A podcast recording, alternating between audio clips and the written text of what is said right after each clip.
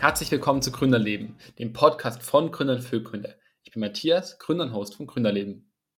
Heute ist mein Gast Tobias. Tobias ist der Co-Founder von Heng, dem einer der tollsten Startups Deutschlands aus meiner Perspektive.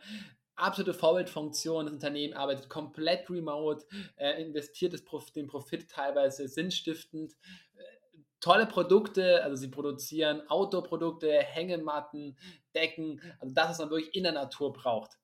Ich freue mich jetzt auf den Austausch und euch hoffentlich möglichst viel Einblicke in das Unternehmen Heng zu geben. Herzlich willkommen. Schön, dass du da bist. Hi, danke. Schön, dass ich da sein kann.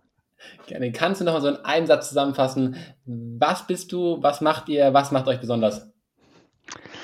Äh, ich bin Tobi. Ich habe Heng jetzt vor ja, ein bisschen mehr als sieben Jahren gegründet. Und was wir machen, ist, wir stellen ähm, unter anderem ultraleichte Outdoor-Sachen her. Das bedeutet, wir haben angefangen mit der Hängematte, dann haben wir eine ultraleichte ähm, Kunstdecken-Down-Füllung noch entworfen, mit der wir dann die Decke gemacht haben. Und jetzt ist noch Bag und Fanny dazu gekommen, also noch Rucksäcke für draußen. Und wir haben so ein bisschen irgendwie die Mission, dass wir Leute nach draußen bringen. Also irgendwie die klassischen Camper, die sagen, boah, draußen ist nass und kalt, so denen wollen wir die Grundlage nehmen und sagen, mhm. die muss es nicht sein, draußen kann genauso komfortabel sein wie drin. Cool. Und wie habt ihr gegründet? Wie war der Start? Das ist ja gerade bei so einem Unternehmen, wo es ja auch um viel, wirklich um Materialien, Produktion geht, ist ja meistens der Start auch besonders spannend. Wie war es bei euch? Ähm, fließend. Also wir hatten nicht so die klassische Gründung, weil es ist so neben dem Studium gewachsen. Das heißt, es war jetzt nicht so, dass ich mich hingesetzt habe und gesagt, jetzt wird gegründet, hier ist der Businessplan, das machen wir. Äh, rückblickend wahrscheinlich sogar ein bisschen naiv und gut, dass das alles so funktioniert hat, wie es funktioniert hat. Ähm, aber es lief so, dass ich praktisch drei Hängematten hatte und die selber im Park benutzt habe, aber irgendwie war dann nicht was richtig, zu klein etc. Und immer wieder kamen Leute, haben gefragt, wo gibt's denn die? Ähm, und wir hatten die damals aus den USA importiert und es war halt echt alles ein bisschen stressig. Und dann haben wir gesagt, es wäre viel einfacher, wenn wir mal irgendwie so eine Hängematte machen, wie wir die haben wollen. Und dann haben wir uns hingesetzt, haben das gemacht und haben ein paar ähm, für Freunde mitgemacht und so ging es dann ganz langsam los und wir sind ja auch über sieben Jahre praktisch organisch gewachsen.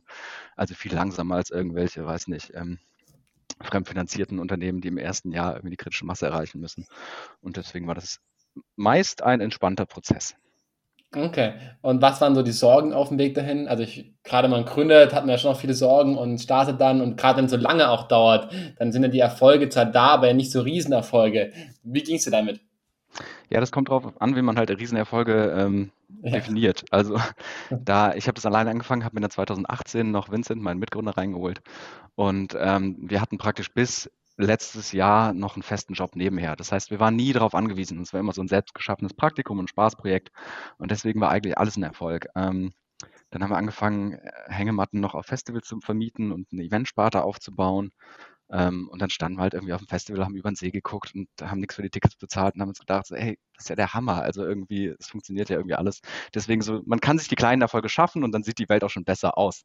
Mhm. Ähm, was die großen Sorgen waren, die, die, hat man ja nicht, bis sie um die Ecke kommen. Das heißt, irgendwie auf ja, einmal liegt der Brief vom Finanzamt im Briefkasten mit irgendeiner Sache, von der du halt irgendwie noch nie gehört hast.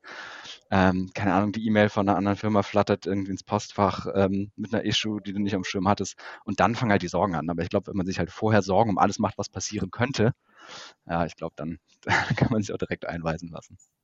Okay, kann ich verstehen. Und was würdest du jetzt rückblickend sagen, was war so die größte Schwierigkeit? Also wo war so der größte Stolperstein? Ey, nach wie vor und jeden Tag Behörden und äh, die deutsche Startup-Landschaft. Also äh, ich glaube, da haben wir einfach endlose Geschichten. Und mhm. äh, ich, ich frage mich wirklich, wie andere Unternehmen das machen. Aber irgendwie klassisches Beispiel ist, dass Finanzamt mich im Urlaub anruft und sagt, ja, guten Tag, Sie müssen Ihre IBAN ändern.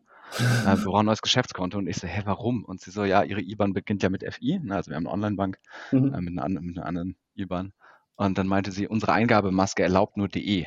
Ich so, ja gut, das ist also, Entschuldigung, das ist jetzt nicht, ich weiß nicht, SEPA-Raum und so, ich habe den nicht erfunden. Naja, und irgendwie, da, da schüttelst du manchmal echt mit dem Kopf und das sind wirklich die, die uns nach wie vor jeden Tag irgendwie die meisten Probleme bereiten. Alles andere funktioniert ganz gut inzwischen. Cool. Und was sind so die Ziele? Wo wollt ihr hin? Wo möchtest du in drei Jahren im Unternehmen stehen? Habt ihr sowas? Äh, wir haben sowas, wir machen sowas regelmäßig inzwischen auch. Ähm, es hat sich alles irgendwie ein bisschen professionalisiert. Ähm, mhm. Wo wir da noch am Anfang saßen, ein Pi mal Daumen geschätzt haben, was wir denn irgendwie an Absatzmengen haben, da haben wir jetzt große Forecasting-Sachen und so auch mit den ganzen anderen Methoden und so. Ähm, deswegen machen wir das. Wir machen das für sechs Monate, zwölf Monate, ein Jahr, zwei Jahre, fünf Jahre, zehn Jahre. Und zehn Jahre finde ich immer schier unmöglich. Vor allem, weil wir halt nicht mehr, nicht mal von einem Jahr wussten, was heute irgendwie ist. Und mhm. Pandemie kann ja auch keiner vorhersehen. Aber wenn ich sagen müsste, wo wir uns in drei Jahren sehen, ist, dann ist mein ganz, ganz, ganz großes Ziel weiter, weiter Gutes tun. Weil Vincent und ich haben uns auf die Fahne geschrieben, irgendwie, ähm, dass, dass wir jetzt irgendwie ein Werkzeug an der Hand haben, mit dem wir verschiedene Sachen umsetzen können. Also wir spenden 2,5 Prozent im Jahr vom, ähm, vom gesamten Profit. Wir haben im letzten Jahr haben wir 100 Prozent an Black Friday gespendet und ähm, möchten ja nach wie vor der Arbeitgeber sein, der die Stelle so macht, wie wir sie uns immer gewünscht haben. Also bei uns darf jeder arbeiten, wann er will und wo er will. Und das wollen wir irgendwie drei Jahre kräftig vorantreiben. Und mhm. was mir wichtig ist, dass wir praktisch drei Jahre irgendwie ganz, ganz viele Leute irgendwie auf dem Camping einen Autotrip kriegen, die das bisher nicht so auf dem Schirm haben. Also die irgendwie zwar mit dem Insta-Trend mal verbunden waren und so, aber der Schritt ist dann wirklich mal auszuprobieren, ist immer ein großer, weil du schnappst dir nicht einen Down-Schlafsack für 300 Euro und springst dann irgendwie auf die Alpenüberquerung. Mhm. Und wenn wir da irgendwie der, der Einstieg sein können und ein paar Leute draußen unter den Sternen liegen und sagen, oh, ist ja ganz nett hier, dann wäre mir das schon viel wert. Cool. Du hast gerade erzählt, dass ihr ähm, eure Mitarbeiter und euer Team einfach so aufbaut, dass man überall arbeiten darf und wann man arbeiten möchte. Was heißt es konkret bei euch?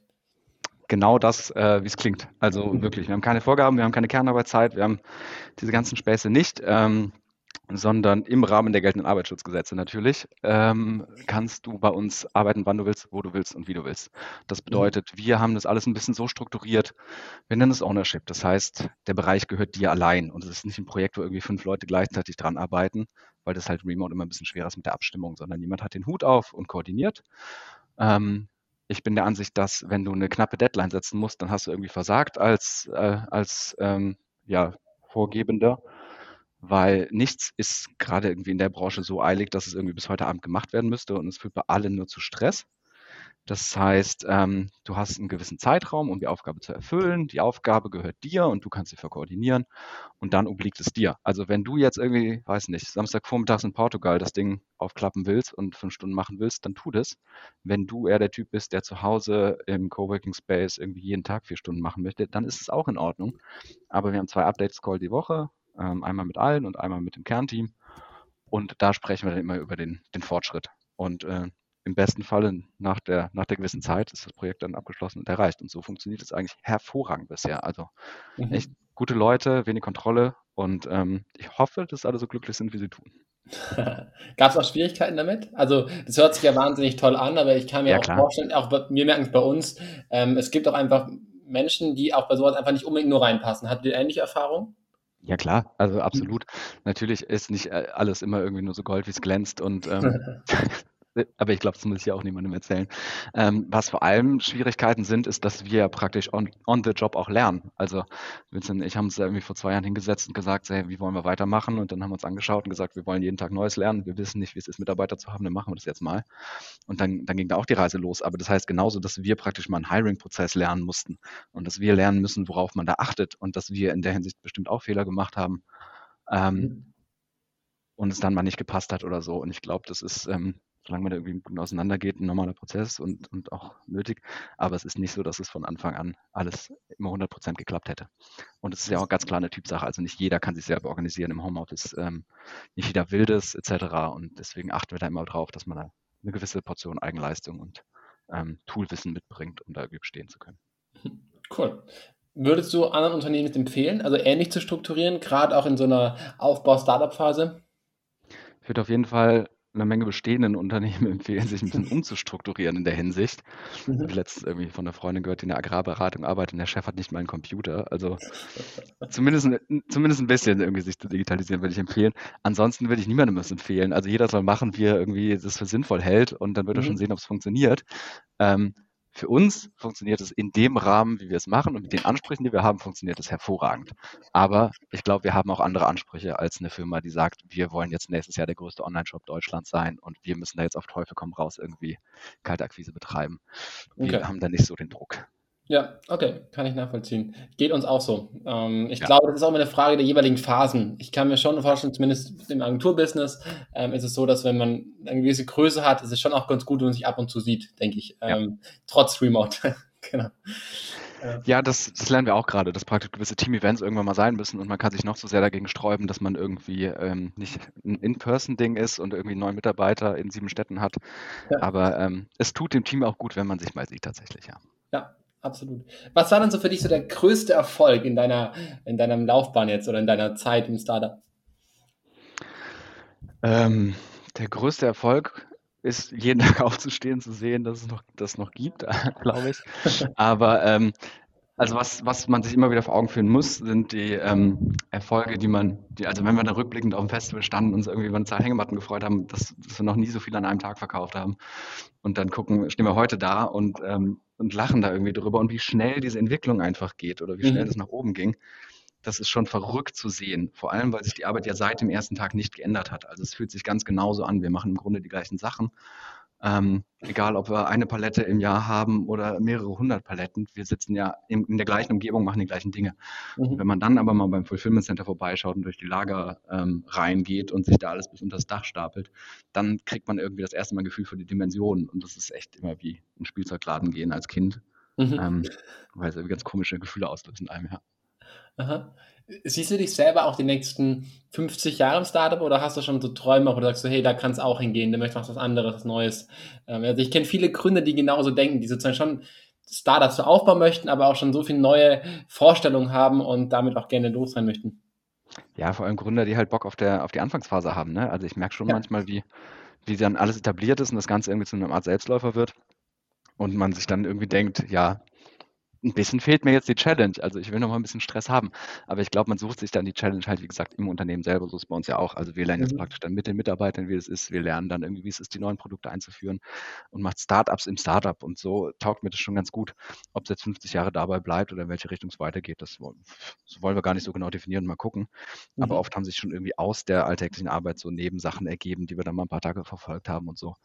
Ähm, das, das ist ja das Schöne, dass man da irgendwie komplett frei ist. Mhm. Cool. Wenn du jetzt nochmal gründen würdest, würdest du etwas anders machen? Meine Eltern sind beide selbstständig, haben mir immer gesagt, macht, ähm, wenn wir dir einen Tipp geben können, dann mach dich auf keinen Fall selbstständig.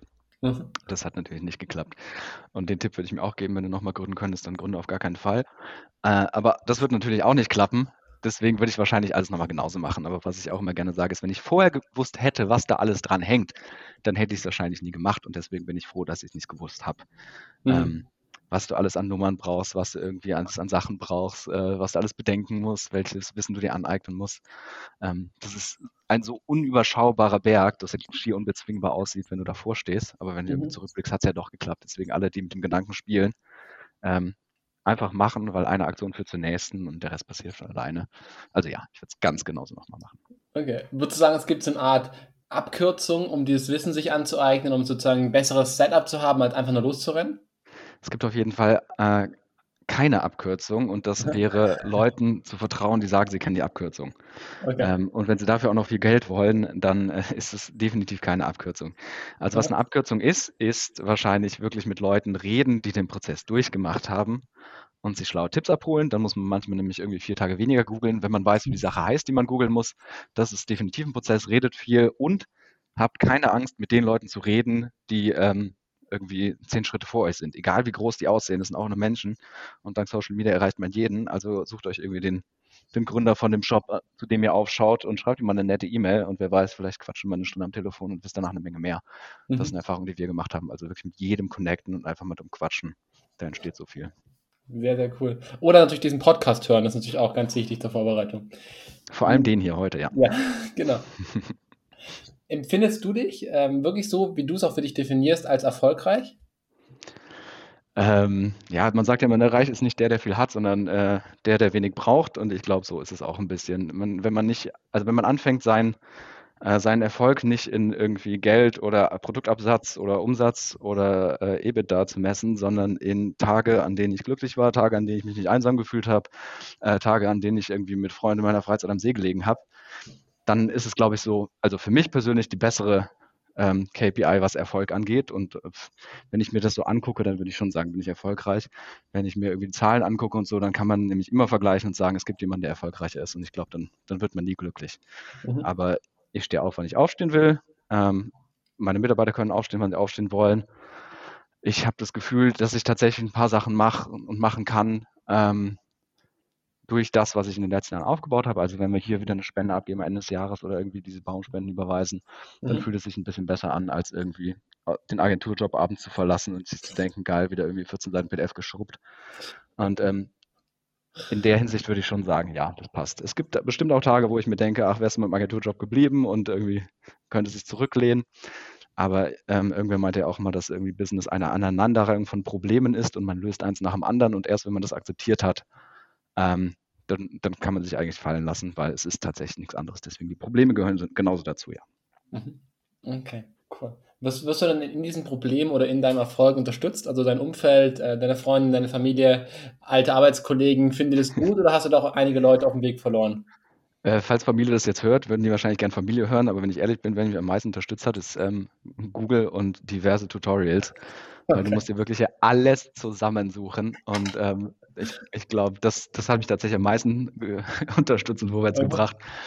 Ähm, was mich ansonsten unterstützt oder jeden unterstützen sollte, ist Leute, die mehr wissen. Also holt euch wirklich Leute rein, die selber denken, Leute, die irgendwie Erfahrung auf dem Bereich haben und dann macht ihr das zusammen, weil an irgendeiner Stelle stößt du einfach oder läufst du gegen eine Wand und dann kann dir nur jemand anderes weiterhelfen. Mhm. Cool. Vielen Dank, dass du so super ehrlich meine Fragen beantwortet hast und auch ähm, da, glaube ich, ganz gute Tipps durchgegeben hast. Und wenn es nur Aufruf ist, Aufruf ist äh, einfach zu googeln und Leute zu fragen. Ich glaube, dieses einfach mal machen und sich Wissen anzueignen, ist schon wahnsinnig viel wert und auch die Basis. Ja, ich glaube, das ist auch der Step, wo irgendwie die meisten stecken bleiben und dann kannst du dich in theoretischen ähm, Auslassung irgendwie verlaufen und dann fängst du doch nie an. Aber durch einfach mal machen ist noch nie was schief gegangen. Also was mir immer der, der, Tipp, der mir immer gegeben wurde, ist irgendwie keine großen Schulden machen. Dann kann auch nichts passieren. Also wenn ich irgendwie, weiß nicht, den 2 Millionen Kredit aufnimmt und den bedienen muss, der hat auch keinen Druck, wenn es schief geht. Mhm. Und ähm, wenn nichts schief gehen kann, dann gibt es auch keinen Grund, es nicht zu tun. Ja, absolut. Wobei natürlich ein gewisses Risiko immer dabei ist. Ich glaube, das darf man auch nicht verheimlichen, oder? Ja, aber es kommt ja auch darauf an, wie du Risiko definierst. Also für mich ja. ein Risiko wäre, oder das klassische Risiko ist tatsächlich irgendwie pleite sein, verschuldet sein, mhm. ähm, weil du dich dann in eine gewisse Abhängigkeit begibst, aus der du persönlich nicht rauskommst und unter der du leidest. Mhm. Aber für mich ist Versagen jetzt nicht irgendwie, ähm, wenn ich da zwei Jahre was probiere und dann ähm, komme ich auf Null raus und irgendwie ähm, weil dann habe ich immer noch eine ganze, ganze, ganze, ganze Menge gelernt und sei es ja. nur irgendwie in der Zeit, wie ich Excel bediene und wie ich irgendwie Anzeigen verkaufe. ähm, dann, dann ist es das schon wert gewesen. Also für mich ist wirklich die Baseline, die Definition, solange ich keine Schulden mache ähm, und niemandem persönlich wehtue, kann nichts geschehen. Und mhm. deswegen hat man da auch, glaube ich, weniger Angst vor, vor Dingen.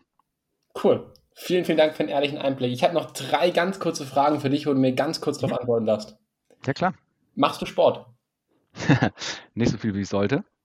Ja. Ähm, aber ich, äh, ja, also ich mache Yoga, Radfahren und ein bisschen Schwimmen, weil alles andere darf ich nicht mehr machen, seit ich vor acht Jahren mal vom Fahrrad gesprungen bin und äh, mir den, den Knöchel zerhauen habe. Deswegen, falls ihr gerade Knöchelschmerzen habt, Tipp in die Runde, geht zum Arzt und sagt euch nicht, das wird schon wieder gut. Ähm, das war ein Fehler, den ich gemacht habe tatsächlich. Okay, hört sich nach einer sehr, sehr krassen Story an. Es ging. Äh, hast du eine Morgenroutine? Äh, ausschlafen. Ausschlafen ist meine Morgenroutine. Ich bin nämlich die Eule in der Firma und alle anderen sind die Lerchen. Das heißt, während die anderen irgendwie schon auf Slack hüpfen, äh, wissen die, dass sich vor elf bei mir nichts tut. Ähm, ich stelle mir keinen Wecker, ich schlafe aus, ich lasse mir äh, mehr Kaffee raus, als wahrscheinlich gesund ist. Ähm, und ab und zu schaffe ich es, eine Runde Yoga einzuschieben. Und das ist meine Morning-Routine. Also 5 Uhr mhm. aufstehen und lesen, das ist die Morning-Routine von anderen. Vincent, mein Mitgründer, ist, ist eher so der Typ, aber nee, ich habe nicht die High-Performance-Morning-Routine. Cool. Wie wichtig ist die Nachhaltigkeit von 1 bis 10 in deinem persönlichen Konsum, wenn 10 am wichtigsten ist? Äh, mir persönlich ist es extrem wichtig. Ich lebe seit zwei Jahren vegan. Ich versuche das in der Firma aktiv voranzutreiben. Wir engagieren uns gerade und äh, überlegen uns Sustainable Development Goals, denen wir folgen können. Wir pflanzen Bäume pro Produkt. Ähm, wir spenden eine ganze Menge. Und wir arbeiten gerade intern daran, die Produktion äh, letzten Endes nach Deutschland zu verlegen, haben wir die ersten Testchargen was eine extreme Challenge ist in der Sache und auch ein Thema, was irgendwie oft schwer beleuchtet wird von beiden Seiten. Deswegen würde ich sagen, persönlich ist mir das sehr, sehr wichtig, ähm, mhm. aber ich führe es auf jeden Fall noch nicht in dem Maße aus, wie ich es gerne ausführen würde. Okay. Cool. Vielen Dank für deine Antworten und äh, für den coolen Einblick bei euch, über dich äh, ins Unternehmen. Und ja, wer alles, wer noch mehr erfahren möchte, kann natürlich auf den Link in der Beschreibung klicken. Ja, danke für die Fragen, Matthias. Hat mich gefreut. Gerne. Und an alle da draußen noch eine richtig schöne Woche. Mach's gut, ciao.